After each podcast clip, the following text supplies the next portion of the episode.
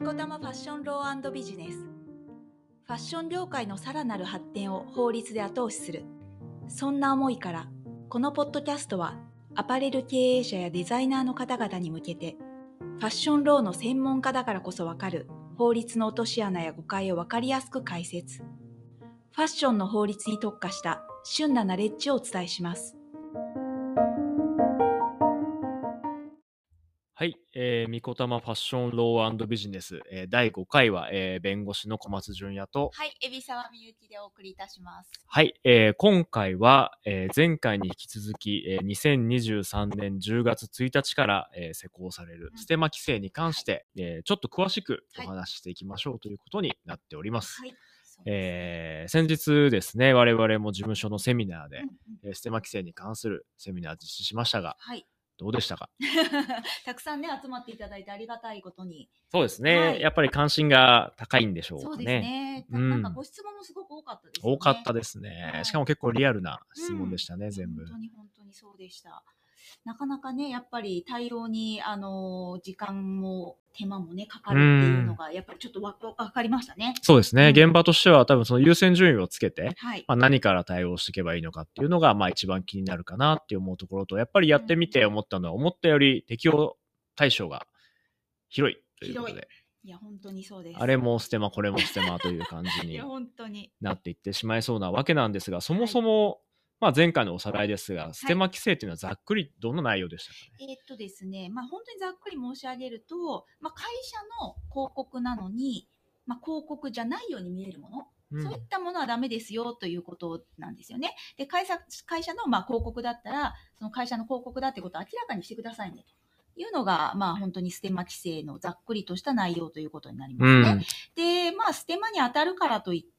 あの、なんかダメだというよりはですね、ステマに当たる場合はその、P、ハッシュタグ PR をつけるとか、そういう形で会社の広告だってことを、まあ、明らかにしてもらうというのが一番重要なポイントになるのかなというふうに思いますね。うん、そうですね。あの、まあ、会社の広告っていうのは、例えば、まあ、会社のアカウントが宣伝とか投稿するんじゃなくて、うんうん、まあ、従業員の人とかですよね、はい、がプライベートなアカウントで、はい、いや、この商品めっちゃいいですっていうのが、実はその働いている会社で開発担当してた商品だったりした時とかは、本当は会社の関与があるのに、うんうん、実はまあ普通の友達とかが見ると、まあ普通のプライベートの投稿っぽくて、あ、いいな、買っちゃおうとかっていうのがまさにステマ、ね、そうですね。典型例ですね。で、あとはまあインフルエンサーとか、はい、まあ限らずだよね。インフルエンサーに限らず、まあ第三者の人が実は利益をもらっていて、はい、まあ商品を宣伝している場合には、これも、だからステマ、ステルスマーケティングだから、ね、ちゃんと PR を今後は分かりやすくつけましょうねっていうことになるわけですよね。そうですね。多分、あの、今のインフルエンサーの方が皆さんイメージを持ち、持っていただきやすいんじゃないかなっていう感じがしますね。うんあとは、これ、逆にじゃあ何でもかんでも PR つけなきゃいけないんですかっていう質問の中で多かったのは、はい、じゃあそもそもオフィシャルのホームページとか、うんうん、これはもうそのステマというかもう会社の宣伝ってわかるから PR ってつけなくていいんですよねみたいな質問多かったと思うんですけど。多かったですね。公式ホームページとかの宣伝っていうのはステマに当たらないっていうことでいいんですか、はい、あの基本的には公式ホームページに記載されているものとか、宣伝されているものっていうのは、まあ、あの当然その公式ホームページの会社が宣伝してるっていうことが、まあ、明らかなので基本的には当たらないということでいいかなというふうに思うんですけどちょっと注意していただきたいのがあの例えばこう専門家コメントみたいに、なんかあの会社以外の第三者の人がコメントしてるように見えるケースってあるじゃないですか。で、ああいうものは、まあ実際は、まあ、ほんあの見た目はですね、第三者がそのあくまでこう客観的にコメントしてるみたいな風に見えるんだけれども、実は裏で会社がなんか依頼をしたりとか指示をしてると言ったようなケースもあると思うんですよね。うん、で、そういったケースは、まあ、あの、やっぱりこれ、あの、消費者からすると、まあ、本当は、あの、会社の広告じゃないのかなとかって混乱しちゃうことになるので、うん、そういったケースに関しては、会社の広告だということを、まあ、明らかにしてもらう必要があるというふうにはされてます、ね、なるほどですね。まあ、例えば、うちの事務所で、ファッション業界の、なんか専門家っていうか、ドンみたいな人に頼んで、はい、ちょっと、こま、みこたまいいよ、みたいな。そうですね。なんか、すごい、こんなサービスもあんなすごい、早い、早い、丁寧だ、みたいなのをちょっと書いてくださいよ、みたいな感じで書いてもらった場合とかは、本当は、だからこう、うちから頼んで、意見をもらって編集して載っけてますよって書かなきゃいけない、ね、そうです。今後は。そうです。そういうことですね。だから例えばお客様の声みたいなことですよね。あ、そうそうそうそうだよね、はい。はい。そういうもので、本当は後ろで、あの、お願いしますよって言って書いてもらったみたいなケースだったら、うん、あの、会社が頼んで書いてもらいましたみたいなことを書かなきゃいけないってことですね。なるほど。はい。これ結構あれですよ、お客様の声のところでいくと、はい、お客様の声はあれだよね、こう、ピックアップしてるのダメなんだ、ね、あ、そうです。あの、会社が手を加えて、なんか、例えば星一つのものは削除しますとか。見せないようにしちゃうとか、ね、そうそう、見せないようにしちゃうとか、そういうのは基本的には、あの、ステマに当たる可能性があるということになります、ねうん、口コミの星4と星5だけ引っ張ってきて、そうですね。めっちゃいい口コミしか見えないみたいな。そう。そうだ、恣意的なピックアップはステマなんだよね。そうです。ステマに当たる可能性があります、ね、あと、あの、コメントの内容をちょっといじって、はい、いいこと言ってるとこだけ、残すとかもダメなんだよね。そうですね。基本的にあの手を加えたり調整をするケースはステマに当たるというふうに考えられる可能性が高いと思いますね。うん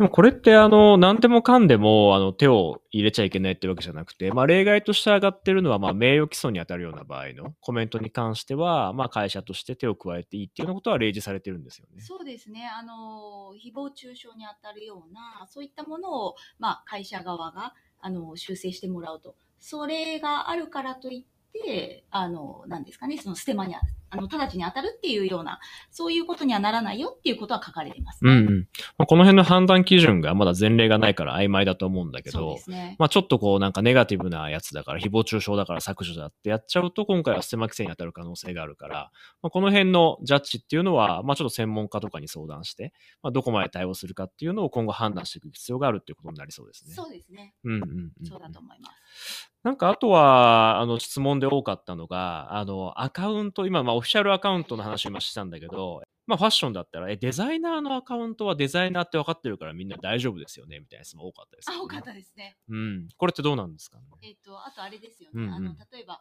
えっ、ー、と、その会社で有名なインフルエンサーがいて、うん、その人はまあ会社のインフルエンサーだっていうことが分かりやす、明らかだから、うん、それはあの大丈夫ですよね？みたいなお話もありましたね。うんうん、で、こういったケースは、あの、基本的にはですね、あの、ステマに当たる可能性があるかなと思っていて、で、あの、会社のアカウント、要は会社名のアカウントですかね。会社だってことが明らかなアカウントの場合は、あの、ステマに当たらないっていうのが原則かなというふうに思うんですけど、例えばその、今、あの、おっしゃったような、えっと、代表取締役とかデザイナーとか、まあ、会社の人かどうかわからないような形で投稿する場合、で、プロフィールに行くと、実はなんかなんとか社代表取締役とか、なんとか社の PR 担当とかって書かれてるみたいな、うん、そういったケースだとですね、あの、プロフィールに、まあ、遷移しないとわかんなかったりするので、あの、投稿自体からは、えっ、ー、と、その広告だってことが明らかじゃないって判断もなされる可能性はあるかなと思ってますね。そうですよね。はいだから、プロフィールに説明してあるから大丈夫ですよねっていうところに関しては、うんうん、まあ確かにストーリーとかだとね、出てないしね。うん、そうですね。うん。まあそう考えると普通に見た人からすれば、あの、プライベート投稿っぽく見えちゃう場合には、はい、まあ、ステマになって、はい、まあ、PR 表記つけないとダメですってことになりそうだよね。そうですね。あとは、まあ、例えばアカウント名に会社名を入れてもらうとかね、うん、そういう対応はありえますよね。わかりやすいようにね、はい、確かに確かに。それは一つ、まあ、対策としてはあるよね。うん、あると思います。うんうん。あとは、今はデザイナーとか、まあ、取締役とか、はい、まあそういう人たちはまあ気をつければいいですっていう話だと思うんだけど、はいはい、このスタッフ、まあ従業員とかだよね、が投稿する場合もステマに当たる可能性があるってことなんだけど、はい、これスタッフの投稿っていうのはまあどれぐらいの範囲が当たるっていう話もまあ、結構これは悩ましいところですね。悩ましいですね。一応、あの、消費者庁が出している運用基準だと、地位とか立場とか、あとその権限だったり、その人の担当業務とか、まあその投稿の目的みたいなところが考慮されますよなんてことがあの書かれてはいるんですけれども、非常に悩ましいところです。実際明示されているのは開発担当者とか PR 業務の人だよね。販売に関わってくる人。まあおそらくただこの書き方としては抽象的な、まあ、えー、評価が必要になってくると思うから、うん、まあそこに限らずっていうことで、はい、まあそれこそ従業員に限らず、あの業務委託で PR PR 頼んでる人とか、開発頼んでる人とかっていうのもまあ入ってくる可能性は十分ありますよね。あると思いますね、うん特にファッションとかビューティーだとその業業務委託でねあのうん PR とか宣伝とか企画とかお願いしているケースがとても多いと思うんですよね。うん。でこういった場合は基本的にはまあ従業員と同じように考えられるでしょうから、えー、とその企画とかね PR とかにあの、まあ、従業員的な立場で関与しているということになると思いますのでそういう場合は従業員と同様にあのきちんと PR 表紙とかその会社の広告だよっていうことを明らかにしてもらう必要があるのかなというふうに思います、そうですよね。ここは、まあ、まだ運用方針にはまあ書かれていないけど、うんうん基本的には業務委託先が外れるっていうとかなり骨抜きになっちゃうし、う。ね、しかもまあこのステマ規制の、まあ、国が出している資料からすれば基本的には抽象的に広く規制する趣旨だっていうのはもう明確になってるからねそうですねまあさすがにここは安牌を取る方がいいんじゃないかなって気はしますよね。そうですね。今おっしゃった通り、あの、運用基準がね、こう具体例をなるべくこうミニマムにしているのは、漏れがないような形で規制をする趣旨だっていうのは、ね、何かに書かれていましたね。ん、そうですよね、はいあの、当たらないやつをいっぱい書きすぎると、なんか適用対象がどんどん減ってっちゃうから、まあそういう趣旨じゃないみたいな。言い方はしてるからね。書いてまあ、ちょっとここは幅広に、あの、リスクヘッジしてった方がいいんじゃないかなって思うところではありますよね。ね。あとは、そう、ブランドアンバサダーとかっていうのもどうなってくるんですかね？ここ悩ましいんですけど、うん。あの、実は観光大使なんかは、あの、社会通念上ですね、ブランドの、ブランドというか、まあ、あの、例えば国とかブランドとかから、あの、依頼をされて、えっ、と、広告してるってことが、まあ、明らかな人に関しては、あの、ステマに当たらないというふうに、実は運用基準上書かれてるんですけれども、うん。アンバサダーはちょっと悩ましいなと個人的には思ってますうん。ね。うん。うんえっ、と、アンバサダーって、えっ、と、どのくらい、その観光大使みたいに、その国からね、国とか市とかから委託を受けてやってるというケースとはちょっと違って、やや、あの、に認知度がそんなに高くないんじゃないかなっていう気がしてますけど、どうですかね？そうです。ね。まあ、しかも、あの、勝手に言ってる人もいるよ、ね そうです。ね。それ言ったら、だって自分もだってプロレスアンバサダーのつもりでやってるけど、そうですね。私も釣りアンバサダーのつもりでめちゃめちゃストーリー書いてるけど、はいこれ俺裏で実はお金もらってたら 完全にステマだもんね。そうですね。それはステマですね。まあみたいのあるから、まあこの辺もだから、まあだから一見して明らかじゃないとダメだから、きついよね、その辺はねそうだ。と思いますね。うん。まあこの辺もだからリスクに入ってくるだろうね。あると思いますね。うんうんうんまあなんか観光大使ってね、ちょっとこうある種確立された、うん。こう、なんとか市観光大使とかうんうんあの、まあ、一般にもよく知られてるじゃないですか。でもアンバサダーって、まあそんな、あの、立ち位置ではまだないような気がするので、確かに。やっぱりちょっと注意が必要かなって気がします、ね。そうです。ね。確かに。まあだからやっぱりこう全体的に、いや、これだったらわかるでしょって自分で判断するのはリスクだよねうん。そうですね。うん、それはリスクだと思います。わかんない人がね、まあいたらもうやっぱそこはステマだもんね。そうですね。うんあの、あくまで一般消費者の人が、あの、会社の広告だと分かるかどうかっていうのが、あの、大きな基準なので、まあ、消費者庁に関して言うと。なので、やっぱりそこは自分で、あの、主観的に判断せずですね、ちゃんと、あの、一般消費者の方から見て分かりやすいかなという基準を持って判断してもらうのがいいと思いまうん、すね。うん、うん。そうですね。はい。あとは、ちょっとインフルエンサーに依頼する場合に話を戻すんですけど、これ、インフルエンサーだけどフォロワーがちょっとしかいないみたいな。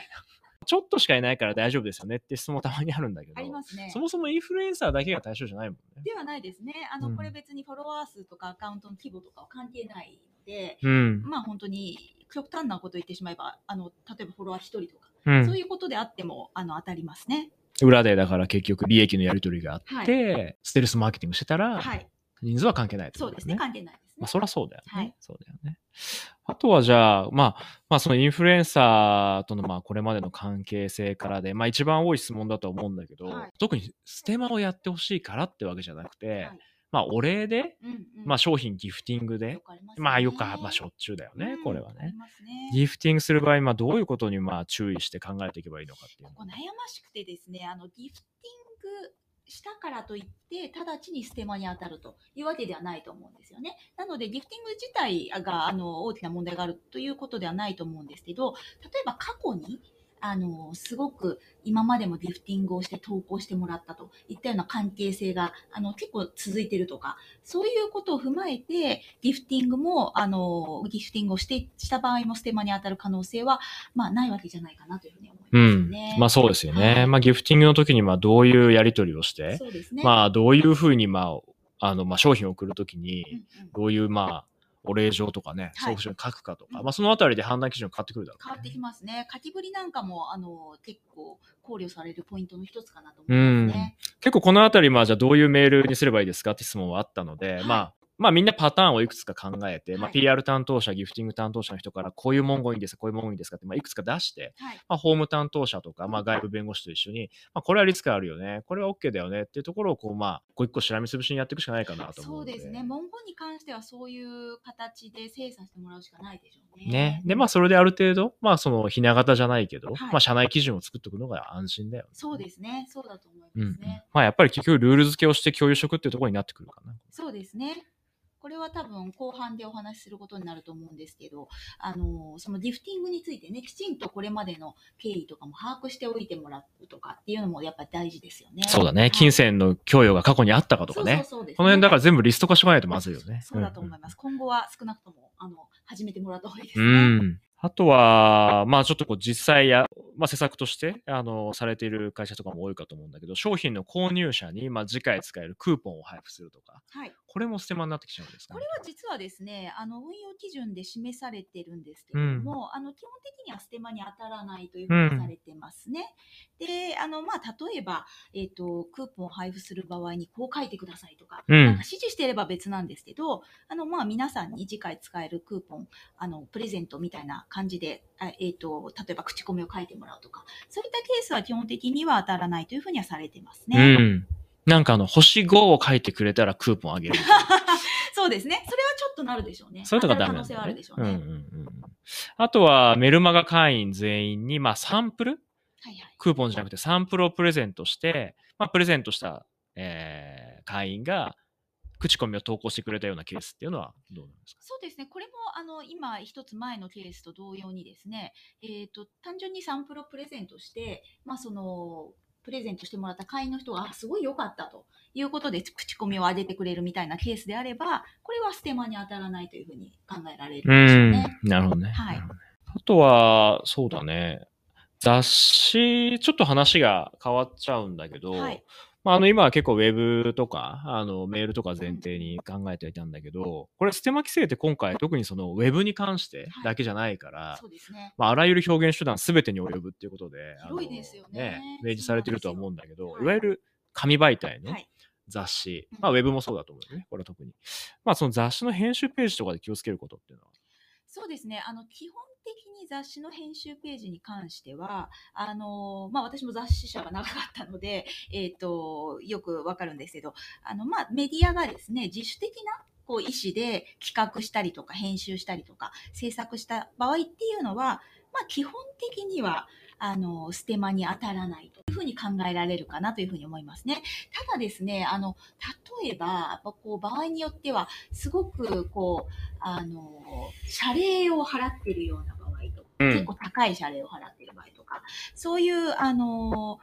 通常のですね、こう範囲を超えるような金銭のやり取りが行われてるとか、なんか利益の提供が行われてるみたいな、そういったケースだと、あの、ブランド側が、その、メディアのページですね、その表示に関与しているという判断もあり得るかなというふうに思いますね。そうですよね。はいまあ、だから取材の謝礼でまあ数万とかじゃなくて、普通にも完全タイアップ記事でまあ100万、200万みたいなのはもそうですね。う表示が必要だよね。そうだと思いますうんね。あとは、結構よくあるんですけど、例えば、あの、なんか、載せる代わりに10万円払ってくださいみたいなケースとかってたまにあるんですよね。うん。で、そういったケースで、なんかあたかも編集ページのように、あの、載せてる雑誌とかもですね、あの、たまにあったりするんですよ。うん。で、そういうケースだと、ステマっていう判断になるんじゃないかなっていう気はしますね。そうですよね。はいまあ、このあたり、あの、あとはその、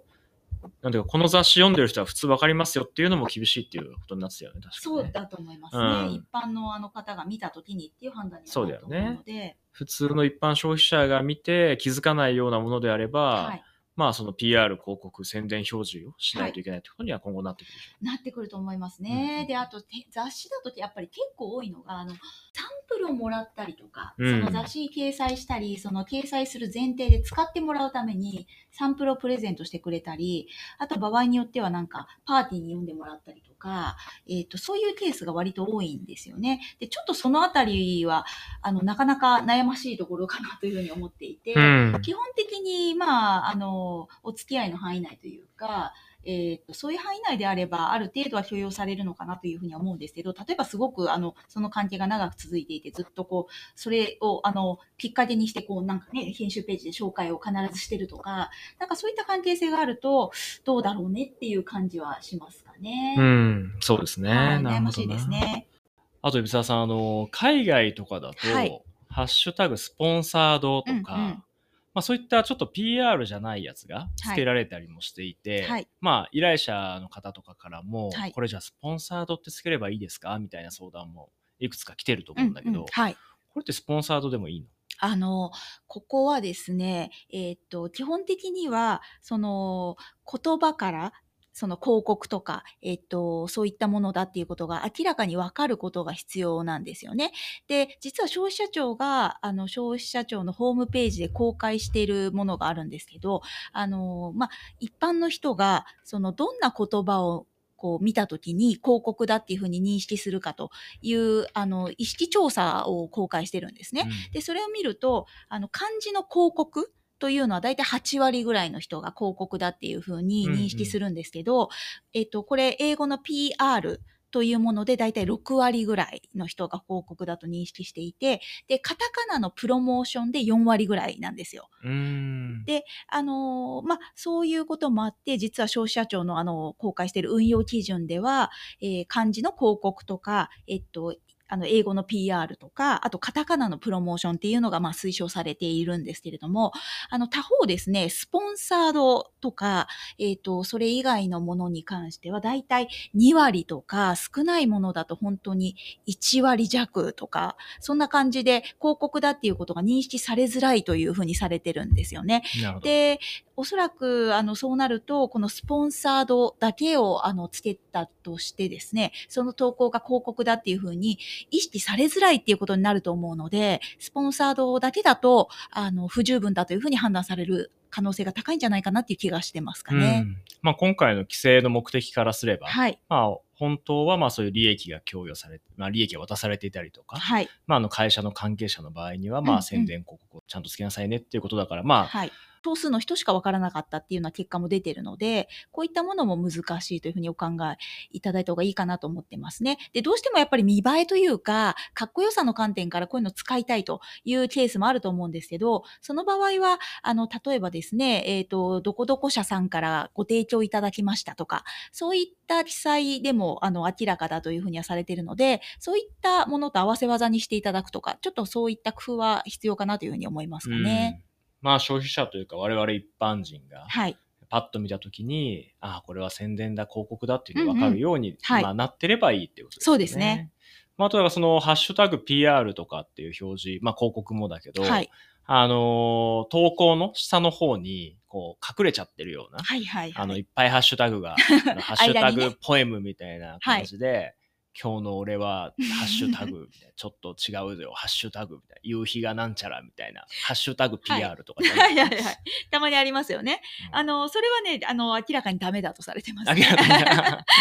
されてますね。あの、あくまで、ハッシュタグ PR とか、ハッシュタグ広告とか、そうい。ったものをつける場合でも、分かりやすく表示しなければならない。とされてい。るので、えっ、と、ハッシュタグ PR とか広告であっても、もう本当に見やすい。位置に、うんこう明確につけてもらう必要があるかなとというふうに思いますね。あと、例えば動画とかだと、あの、一瞬だけ、数秒だけ表示するっていうのも、あの、基本的にはダメだというふうにされていて、きちんとうんうん長い動画であれば、まあ、例えば真ん中ぐらいでも、あの、表示するとか、あの、一定程度、えー消費者の人が、あの、きちんと確認できるような表示をしてくださいというふうにされてますね。なるほどですね。はい。あの、テレビ番組とか、うんうん映画とかだと、はいまあその冒頭とか、まあ CM の時間に流れるじゃないですか。はい。ああいうのに関しては、あの、まあ、もう今までの、まあ、慣習的に、まあ、100%広告だろうなっていうふうに分かるっていうふうに考えられてると思うんだけど、はい。あの、もうちょっと、まあ、TikTok とか、ああいう、まあ、インスタの、えっ、と、リールか、とかはいああいう動画とかだと、だから一瞬だけ出るだけじゃダメなんだよね。そうですね。だから一定時間長く、あの、て表示をしておく必要があるんじゃないかなっていうふうには思いますかね。結構あのそういう、まあ、ショート動画、はいまあ、TikTok とか、リールとかもそうなんだけど、あれのその、スポンサ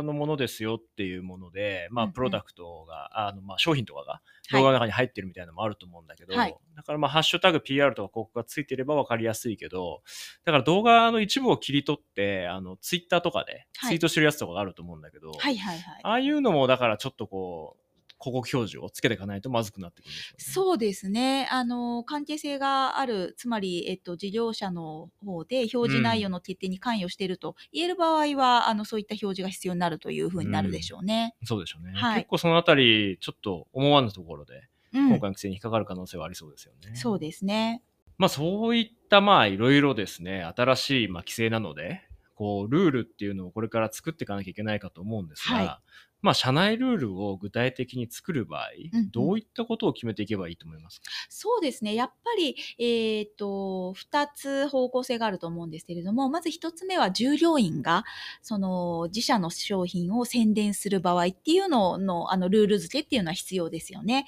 えっ、と、基本的には運用基準によれば、その、プロダクトの開発とか販売とか PR とか、そういったところに、あの、関わっている従業員が、例えば匿名で宣伝をするようなケースだと、ステマに当たるというふうにされているので、そういった人たちが、あの、自社の商品の宣伝をする場合は、必ずハッシュタグ PR をつけましょうねとか、あるいは、あの、例えば、えっ、と、そういったことを業務の一環としてやってるケースもあると思うんですよね、会社によっては。そういった場合は、あの、アカウント名に、あの、明確に、あの、どこどこ社 PR とか、そういったものをつけていただくとか、そういったルール付けっていうのが一つ大事かなというふうに思いますね。うんで、もう一つは、やはりインフルエンサーに、あの、ギフティングをしたり、えっ、と、依頼をしたりっていうところのルールを決めておくっていうのが大事ですよね。特に、あの、このポッドキャストでも、あの、第1回目でもお話をしてますけれども、そのインフルエンサーに関して、どういった場合にステマに当たるかというところのお話もしていて、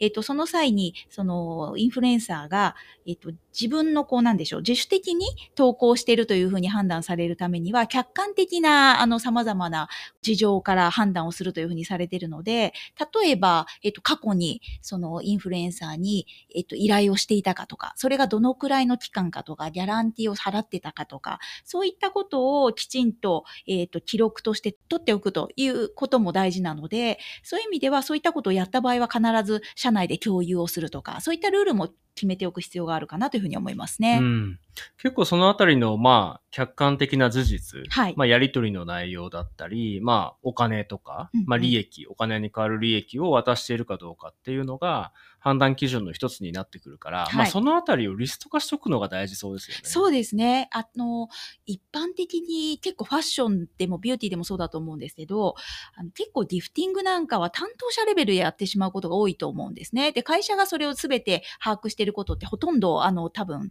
ないと言いますか、あの、少ないような気がするので、そういったものもきちんと社内で、こう、把握できるように、こう、体制を構築しておくっていうのはとても大事ですよね。うん、結構みんな、あの、個人個人でうん SNS とかでやり取りしてしまってると思うので、そうですね。リスト化しようとしてもできないみたいなはい。ことがしょっちゅう起こりそうだから、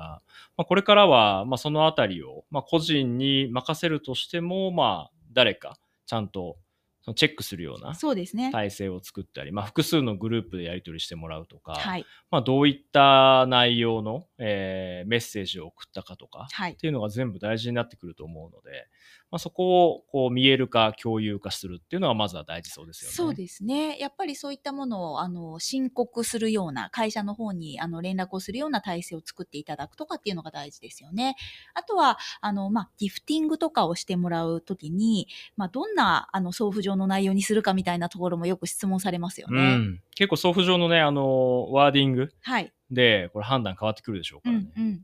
そうですね。ここはなかなか悩ましいところだと思うんですけれども、まあ、あの、そうですね。結構こう、例えば、お願いしますみたいな投稿、よかったら投稿してくださいみたいな書き方をすると、おそらくはステマだというふうに判断されるリスクもあるようには思うので、ちょっと書き方は工夫をしていただく必要がありますよね。そうですね。これは、ステマがある問題になるので、我々は何も指示しておりませんが、良ければとか、まあなんか難しくなってくるんですね。そうですね。ねまあそこをちょっとね、書いてしまった方がいいのかっていう問題もありますしね、別途。まあ担当者レベル、まあ特に PR の人とかギフティングまでやってきた人と、はい、まあ我々みたいなホームの、はい、えー、関係者っていうところで、あのその言葉尻のすり合わせだったりとか、はい、共有をしていって、まあひな形的なものを準備しておくっていうのもまあ効果的ですよ、ね、あ、そうですね。とても大事だと思いますね。うん。だこの辺りのまあその意見交換というか、はい、あのまあホームだけで作るとなかなか実務的に使えないものになってしまうことも多いので、まあ、現場の担当者と、まあ、我々ホームのすり合わせっていうのが非常に重要になってくるようなイメージがありますかね。はい、そうだと思います。うん、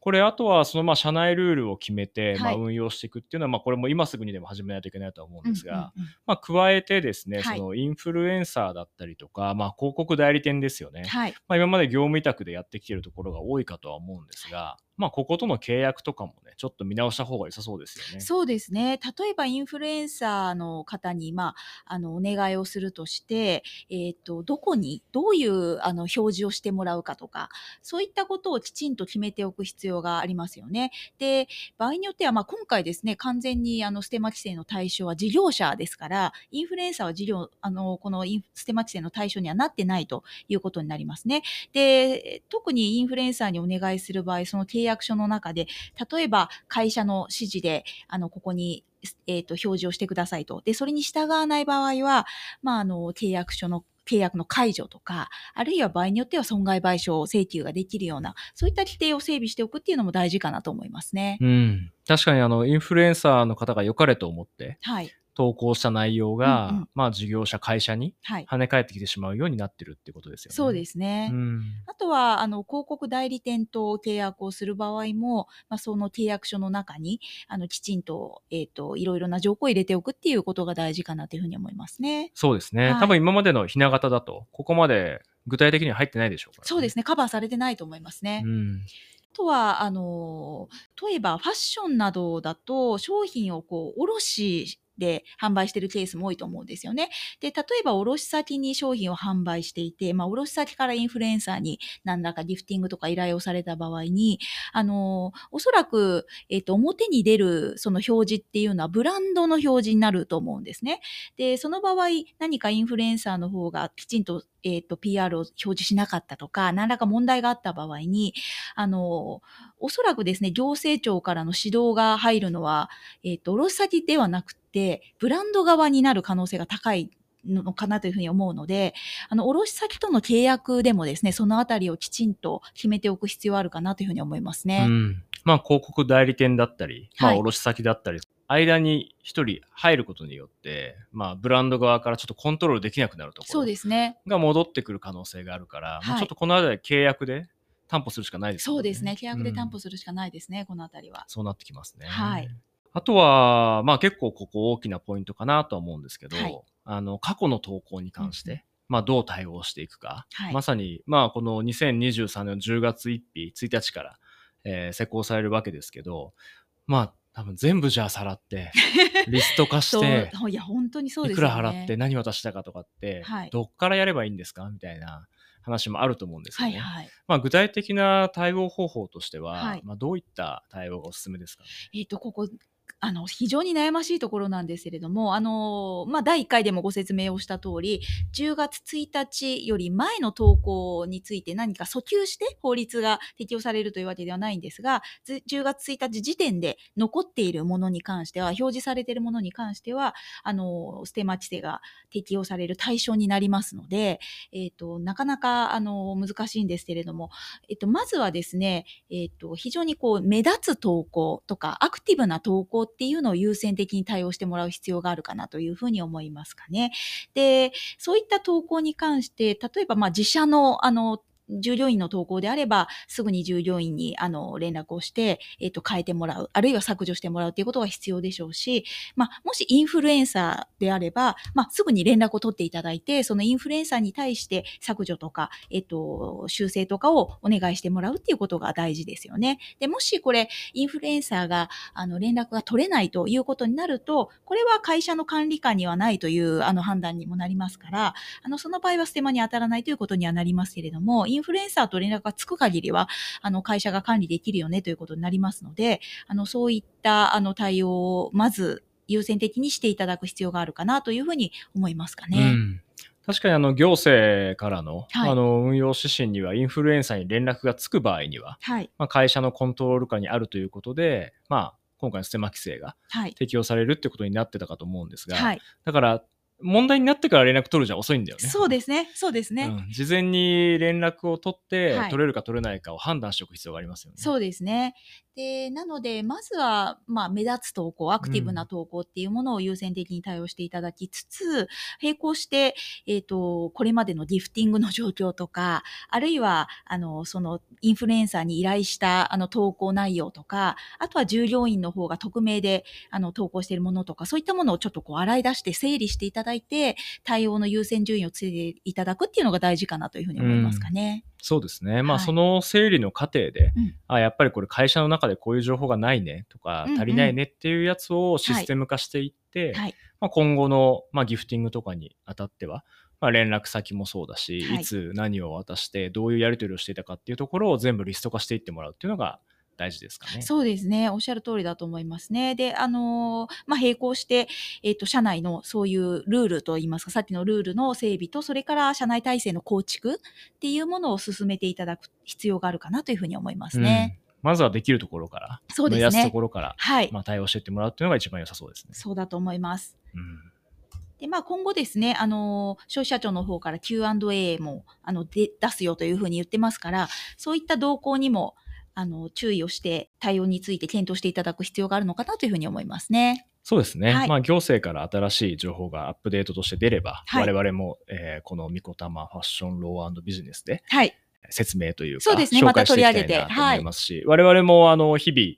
あの、ご相談に乗って新しい、まあ、相談の QA が結構溜まってきているので、うんうんはい、まあ、セミナーも前回やりましたけど、はい、もう少しこれが実際に動き出す10月以降に、まあ、2、3回新しくやっていきたいなと思っているところなので、そうですね。あのー、またキャッチアップの機会で。ね、うん、新しいセミナーの、えー、またアップデートしたものも、えー、参加してもらえればと思いますし、はいえー、もしご相談があればご連絡いただければと思います。はい、ぜひぜひ。はい。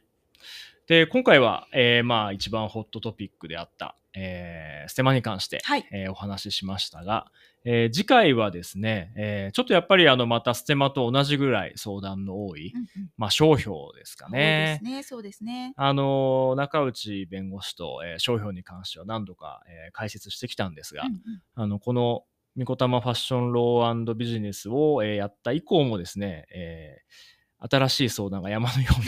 そうですね。来ておりまして、ね、やっぱり海外でですね商標取りづらいとか、うん、まあ、ブランドの名前変えなきゃいけないとかサービスの名前変えなきゃいけないとか、うん、で結構やっぱファッションに限らずスタートアップのご相談もすごく多くなってきていて、ね、まあ、ちょっと我々もですね何か新しい体制とか啓蒙活動をもうちょっとしていければいいなというふうに思っているところなので、はい、改めて、えー、商標に関して、はいえー、お話ししたいなというふうに思っております。はい。はい。では、皆さんご視聴ありがとうございました。ありがとうございました。さよなら。さよなら。